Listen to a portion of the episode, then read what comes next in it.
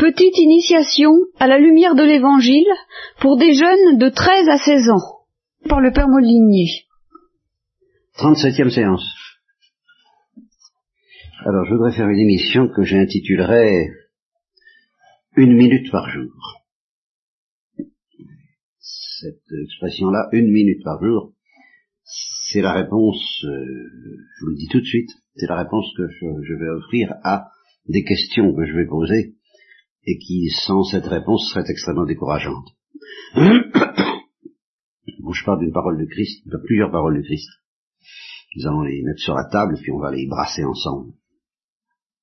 Il dit à la Samaritaine, qui lui propose de boire de l'eau, qui, se propose de boire de l'eau du puits de Jacob, c'est-à-dire une eau quelconque, d'un puits quelconque, si vous voulez. Pour la Samaritaine, c'est pas un puits quelconque, enfin, faisons comme si euh, il dit celui qui boit de cette eau aura encore soif. Mais celui qui boit de l'eau que je lui donnerai n'aura plus jamais soif. Et cette eau deviendra en lui une source jaillissant jusqu'à la vie éternelle. Alors il dit, ben, donne-moi cette eau, euh, bien. Aux Juifs, il dit, euh, le pain descendu du ciel, c'est ma chair de, livrée pour le salut du monde. Donc je vais vous donner du pain à manger. Le, c'est pas Moïse qui vous a donné le pain descendu du ciel, c'est mon Père. Et le vrai pain descendu du ciel, c'est ma chair livrée pour le salut du monde. Donc Jésus nous promet du pain et de l'eau. Or, euh, je ne sais pas si ça m'est arrivé ou si ça vous est arrivé, Enfin, vous savez très clairement ce que ça veut dire. Si on dit tu vas manger au pain sec et à l'eau, c'est plutôt le genre, genre pénitence, quoi. Hein. Ça, c'est pas, c'est pas très amusant. S'il fallait déjeuner aujourd'hui du pain sec et de l'eau, on trouverait pas ça amusant du tout. Alors, quand Christ nous propose du pain et de l'eau, bon, très bien, d'accord. Euh, ah. et après, c'est pas très très attirant le pain et l'eau. Et c'est bien comme ça d'ailleurs que les Hébreux dans le désert ont réagi, où ils ont mangé quelque chose qui était la figure de ce pain que le Christ est venu donner, nous donner à manger, ça, dans l'Eucharistie évidemment, sa chair pour le salut du monde, euh, la, figure de ce mystère, les, les Hébreux l'ont connu, ils étaient dans le désert, ils avaient faim, et Dieu a fait descendre euh, ce qu'on appelle la manne. Qu'est-ce que c'est que la manne? On ne sait pas trop. Mais disons que le goût de la manne, c'était un petit peu le goût des hosties. Voilà. Vous voyez, quand vous communiez, il y a un certain goût, le goût du, pain non fermenté, ou des hosties. Ça n'a pas de goût, ça n'a pas de goût. Et euh, c'est fade. Et il y a une phrase, je ne sais pas si c'est dans la Bible, je crois que c'est dans la Bible effectivement, qui dit que les Hébreux ont eu la nausée de cette, euh, de ce goût, de ce pain qui ne fait pas de goût justement. Ils ont eu ça cette manne leur a donné la nausée parce que vraiment manger tout le temps cette espèce de bouillie sans saveur, ils en avaient la nausée. Voilà. Eh bien, ça c'est extrêmement dramatique. Parce que ça résume à peu près euh, la réaction des Juifs, bien sûr, à la guerre de Jésus-Christ, et la réaction de beaucoup de chrétiens. Il dit, voilà, je suis mort, je suis ressuscité pour vous donner ma chair, et pour que vous buviez mon sang. Seulement voilà, euh, tout ça, pour nous, ça a un goût de man. C'est-à-dire que ça n'a pas de goût. Et comme les Hébreux qui ont... Ce que ça veut dire, man Vous ne savez pas, mais enfin, je vais vous le dire. En, hébreu, ça veut dire qu'est-ce que c'est que ça C'est la traduction exacte. Manou. bon, c'est c'est tout dire, hein, ce truc-là. Bon, bien. tout ce que je vous brèche, il y a une petite zone en vous qui, devant tout ce que l'Église prêche, tout ce que, tout ce qu'elle vous donne, vous fait un grand, un grand tam-tam, un grand, une grande prédication pour vous dire, vous allez recevoir quelque chose d'extraordinaire, quelque chose de merveilleux, le pain des anges du ciel. Qu'est-ce que c'est que ces histoires-là? Qu'est-ce que c'est que tout ça? C'est la réaction de beaucoup, même s'ils ne le disent pas. Certains le disent, mais d'autres le disent pas, mais le vivent. Euh, oui, bon, d'accord, peut-être, sans doute. Vous voyez un peu ce que je veux dire.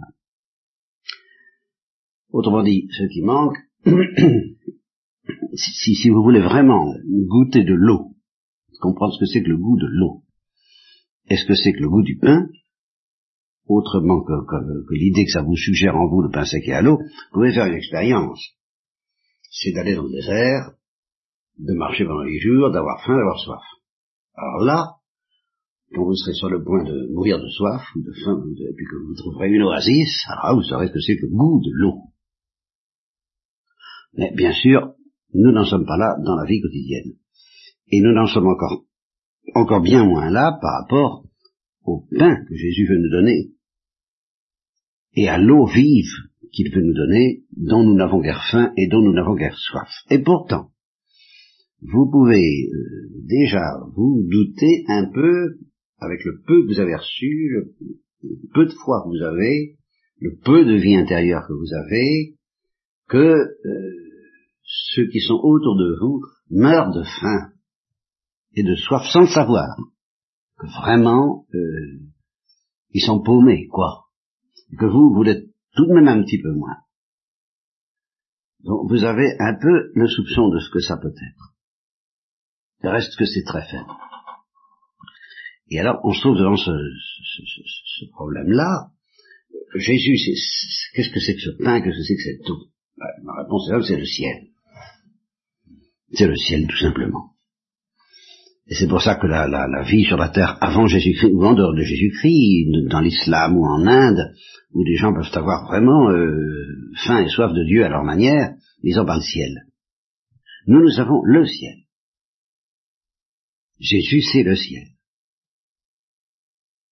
Voilà. Seulement, euh, qu'est-ce que c'est que le ciel? Ben justement, je vais tourner en rond. Justement aussi, je me suis dit, mais qu'est-ce que je vais leur raconter sur le ciel? Bien sûr, le Jésus, c'est le ciel, il est ressuscité, il est mort, il est ressuscité pour nous, le ciel.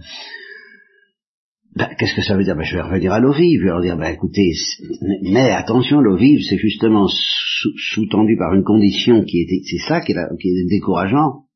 Si quelqu'un a soif, voilà. C'est pour ça que je vous ai dit, allez dans le désert, et quand vous aurez soif, vous saurez ce que c'est que de l'eau. Mais tant que vous n'aurez pas soif, vous ne savez pas ce que c'est que de l'eau. Vous voyez C'est quand, quand on commence à mourir de soif qu'on sait ce que c'est que de l'eau. C'est quand on commence à mourir de faim qu'on sait ce que c'est que le pain. Bon, ça, c'est vrai pour la vie surnaturelle. Comme vous n'avez pas faim, comme vous n'avez pas soif, ce qui s'appelle avoir faim, ce qui s'appelle avoir soif, alors vous ne savez pas ce que c'est que le ciel, parce que vous n'avez pas le goût du ciel. Pas assez. Alors vous n'avez pas faim de Jésus-Christ, vous n'avez pas soif de son sang, vous n'avez pas soif de manger sa chair, pas faim de manger son corps, pas assez. Et alors là, le Christ, justement, est impuissant parce qu'il dit, si quelqu'un a soif, alors là, il se passe des choses extraordinaires, euh, religieux ou pas, euh, je, connais des, des, bon, je l'ai assez souvent dit, des, des, je connais entre autres actuellement, bon, une mère de famille qui crève de soif, de, crève de soif, de, du ciel. Du ciel. Alors là, euh, bon, celle-là, elle peut répondre, et c'est pas une religieuse, pas dans un couvent. Et quand Jésus a dit, si quelqu'un a soif qu'il vienne à moi et qu'il boive, alors là, oui, euh, elle répond présent tout de suite, évidemment. Et c'est ce que c'est que l'Eucharistie, comme quelqu'un qui meurt de soif dans un désert. Bon. Et il a dit aussi, nul ne vient à moi si mon Père ne l'attire pas. Ben oui, c'est très bien. Voilà. L'impuissance du prédicateur,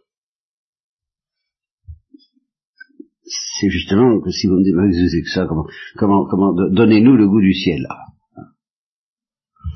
C'est comme si vous me demandiez au cours d'une prédication euh, de vous donner le, goût du caviar ou, d'une nourriture. Donnez-nous le goût du caviar. on ne sait pas ce que c'est, on n'aime pas. Que je vous dis, moi? Allez en manger. Si, comme c'est ce que certains le font, vous allez manger du caviar, et puis que vous revenez en disant j'aime pas ça, alors qu'est-ce que je fasse? Apparemment rien. Et c'est ce qui arrive pour l'Eucharistie, c'est comme une confiture, parlez-nous de la confiture, parlez-nous du ciel, parlez-nous du ciel. Ben, j'ai qu'un moyen de vous parler du ciel, c'est que c'est un certain goût.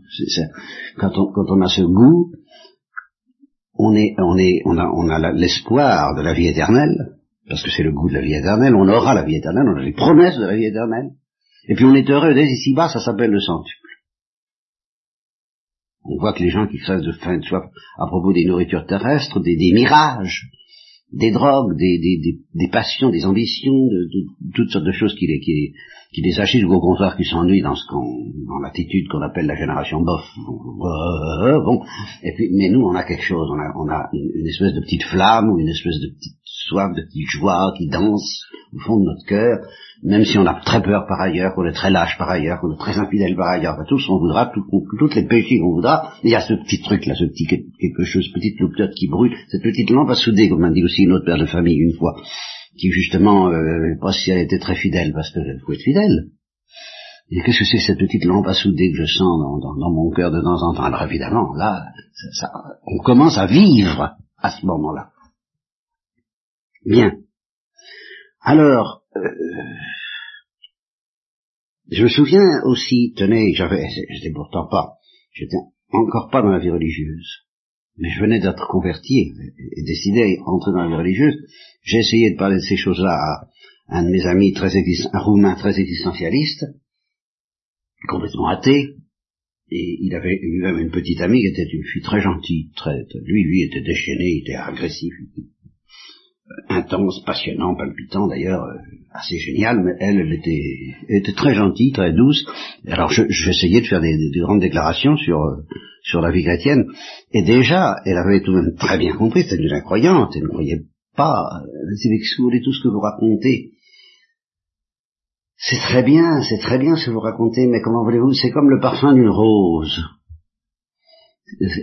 Vous parlez du parfum d'une rose. Ben voilà, il faut l'avoir respiré. Manifestement, elle veut dire, moi je n'ai pas respiré la rose, ça, ça, me dit rien, je, je, dis, je, je, sais pas ce que c'est. Alors vous, vous parlez de votre rose, évidemment, alors euh, forcément, vous êtes un peu ensorcelé parce que vous, vous, goûtez ce parfum et nous, vous essayez de nous démontrer que c'est très bien. Alors voilà l'impuissance du prédicateur. Et c'est ça que j'ai éprouvé ce matin en réfléchissant à ce catéchisme, je dis c'est très gentil, je leur parler du goût du ciel. Jésus c'est le ciel, Jésus c'est le ciel, c'est le ciel parmi nous. Tant qu'on n'a pas compris que Jésus c'est le ciel, on peut pas comprendre pourquoi il est attirant. Pourquoi euh, on donne sa vie pour lui, pourquoi on est on, est, on, quitte tout pour le suivre. Parce que c'est le ciel, c'est le goût du ciel, c'est cette drogue, on est des drogués du ciel. Alors, bon, bah, si vous, vous expliquez-nous un peu ce que ça veut dire, bah, je, ne, je ne peux pas et dans, au, plus fort de mon découragement, du désespoir, de qu'est-ce que je veux dire? Alors j'ai trouvé tout de même une réponse, celle que j'appelle une minute par jour. Voilà. Et là, ça se rapporte alors à quelque chose d'apparemment très différent que connaissent très bien les charismatiques, qui n'ont pas toujours tellement le goût du ciel d'ailleurs. Mais ce qu'ils ont très bien compris, les charismatiques, c'est un autre aspect de l'enseignement de Jésus. Il va falloir joindre les deux, alors là, ça va devenir tout à fait efficace et explosif. C'est euh, demander et vous recevrez. Si vous aviez de la foi comme un grain de sénévé, vous diriez à cette montagne, déplace-toi dans la mer, et elle se le ferait, ou à cette chaîne, déracine-toi, il irait se planter dans la mer, hein, ou se planter où vous voudrez. Vous pouvez faire n'importe quoi, tout ce que vous voulez, si vous avez la foi sans hésiter, vous obtiendrez tout. Alors les charismatiques, ça, ils ont compris ça. Et puis ils font marcher l'affaire. Et ils obtiennent des miracles. Et euh, ils, n'arrêtent pas de vous raconter ce qui leur arrive à tout instant, la providence, ça fait, il y a, au moins, c'est pas une minute par jour, c'est 24 miracles par jour, enfin c'est extraordinaire. Ça n'arrête pas. Et il y a du vrai, il y a peut-être un petit peu d'exagération, mais il y a du vrai parce qu'ils y croient. Et quand on se met à croire, ça marche. Et qu'on ait de la vertu, qu'on n'en ait pas, qu'on soit... il suffit d'avoir un petit peu de foi ça marche. Et ça marche pour une raison très simple. D'abord, c'est que Jésus l'a promis, c'est que c'est dans la Bible, c'est que Dieu ne, se moque pas de nous, et qu'il existe. Et euh, ça marche à la façon, je vais tenter de dire, non, marche l'étape tournante, et je m'explique. Euh, les, jeunes pères d'Italie m'ont raconté qu'ils ont vu récemment à la télévision un journaliste qui a interviewé une jeune fille euh, très calme, pas du tout exalté. et qui lui a dit, ben oui, j'ai affaire avec Satan. J'ai affaire avec Satan. J'ai affaire avec le démon. Et euh, alors, euh, il a essayé d'arrondir les angles. Euh, il dit non, pas du tout. Je, je...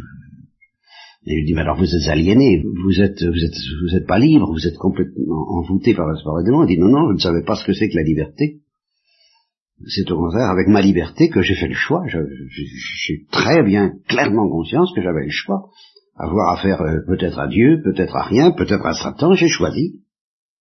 Et je suis royalement libre dans mon choix. Vous ne savez pas ce que c'est que la liberté. J'ai choisi ça. Et alors là, euh, est terrifié euh, de ce calme. Et, et, alors, il a essayé d'atténuer les choses comme il pouvait, mais elle ne, le lui a pas tellement permis. Et il lui dit, mais qu'est-ce, que vous obtenez Elle dit, oh, j'obtiens beaucoup. Euh, Satan répond, quand on lui demande quelque chose, on, obtient beaucoup de choses. Bon, alors, si euh, Satan répond si bien, qu'est-ce qu'il faut donner? Qu'est-ce qu'il faut donner à Satan pour obtenir qu'on veut Évidemment, il faut lui donner son âme, enfin. Explicitement ou implicitement, on sait qu'on risque gros si on a affaire à lui. Et qu'il va avec lui, on, il ne donne rien pour rien. Bon, enfin, ça c'est une autre histoire. Mais si Satan répond, la condition qu'on observe en effet certaines, certaines règles, et qu'on y croit, si, un peu, on pensait que Dieu va répondre. Alors, on peut lui demander donc des quantités de choses. Euh, sauf que si vous lui demandez que l'arbre se déracine, là il va pas le faire. Pourquoi? Parce que vous le mettez à l'épreuve, parce que vous jouez avec lui. Faut pas jouer avec Dieu. Quand on lui demande quelque chose, faut que ce soit sérieux. Si vous lui demandez la guérison de quelqu'un que vous aimez, ça, ça devient déjà sérieux. Et vous risquez de l'obtenir. Beaucoup plus que vous ne le pensez. C'est ce que disent les charismatiques, justement, qui obtiennent des miracles. Et ils le vérifient et vous le démontrent. Si vous avez faim et que vous êtes dans l'embarras, vous avez une difficulté, vous avez peur de rater un examen, et que vous demandez sérieusement un coup de main, vous serez exaucé. Dieu répondra. Et comme disent les auteurs chrétiens, si vous ne donnez pas ce que vous demandez, c'est que vous, c'est que vous vous donnez mieux. Et les charismatiques, ils insistent, la plupart du temps, ils donnent ce qu'on demande. Avec une abondance qu'on n'imagine pas. Seulement voilà. Ce que ne savent pas eux-mêmes les charismatiques. Pas assez. Et que Saint Paul dit, c'est que nous ne savons pas ce qu'il faut demander. Alors on peut demander justement. ce qui nous manque le plus, c'est la lumière pour savoir mais qu'est-ce que je vais demander? Nous sommes comme la fille d'Hérodiade. Hérode lui dit, demande-moi ce que tu voudras, tu l'auras. Alors qu'est-ce que fait Hérodiade? Elle va trouver sa mère, elle dit qu'est-ce que je demande? J'ai tout. Mais il n'y a qu'une chose qui me manque, c'est qu'est-ce que quand on a une telle chance, faut pas rater son coup. Qu'est-ce qu'il faut demander? Qu'est-ce qui va être intéressant? Comme dans toutes les contes, on a droit à trois miracles. Qu'est-ce qu'on va demander Justement, la plupart de ces contes racontent que euh, on ne sait pas ce qu'il faut demander et que ce qu'on demande fait le malheur de, celui qui est exaucé, justement. Parce qu'il demande des tas de choses qu'il croit très bien, puis ça se retourne contre lui. Alors là, Hérodiade n'hésite pas un instant, il donne la tête de Jean-Baptiste. Bon. Alors, elle a eu tort ou elle a raison, hein, n'insistons pas mais elle savait ce qu'il fallait demander. Mais la plupart du temps, nous, nous ne savons pas quoi demander. Alors, je vous dis ceci, euh, demandez le goût du ciel. Alors ça, ça, ça c'est imbattable. Parce que ce que demandent les charismatiques, je ne sais pas. Ils ont, raison, quelquefois, bah, peut-être que justement ils n'insistent pas suffisamment sur le fait que tout ce qu'on peut demander, c'est bien, mais c'est pas, pas le principal. Et ce que dit Saint Paul, demandez les dons les plus parfaits. Recherchez les dons les plus parfaits. Ben, il y en a un qui change la vie, c'est le goût du ciel. Qu'on soit marié, qu'on soit pas marié, vocation ou pas, c'est pas, c'est pas là, si je parle pas de ça ce matin. Mais ce, ce goût du ciel qui fait que, jusqu'à présent, vous avez plus ou moins soif du ciel, bon, faim du ciel. Pourquoi? Parce que vous avez la foi. Bon. Le jour où vous aurez vraiment faim et soif du ciel, ce sera le contraire. Vous aurez la foi parce que vous avez faim et soif. On dira, pour que vous croyez en Jésus-Christ Parce que j'ai faim, parce que j'ai soif. Alors ça, pour rappeler m'enlever ça, pour me démontrer que Dieu n'existe pas, ce qui m'est arrivé, moi j'ai cru que Dieu n'existait pas pendant dix ans, bien beau jour, je me suis réveillé en, disant, je, je, pense que Dieu n'existe pas, mais en attendant, je crève de faim et de soif. par rapport à quelque chose que seule, en, fait, la vie religieuse pouvait me donner dans mon esprit. Mais c'était le ciel. Bon, ben, si vous demandez ça, vous le recevrez. Simplement, faut le demander sérieusement. Et voilà pourquoi je dis une minute par jour. Une minute, et je dis une minute, en fait, pour quelques secondes.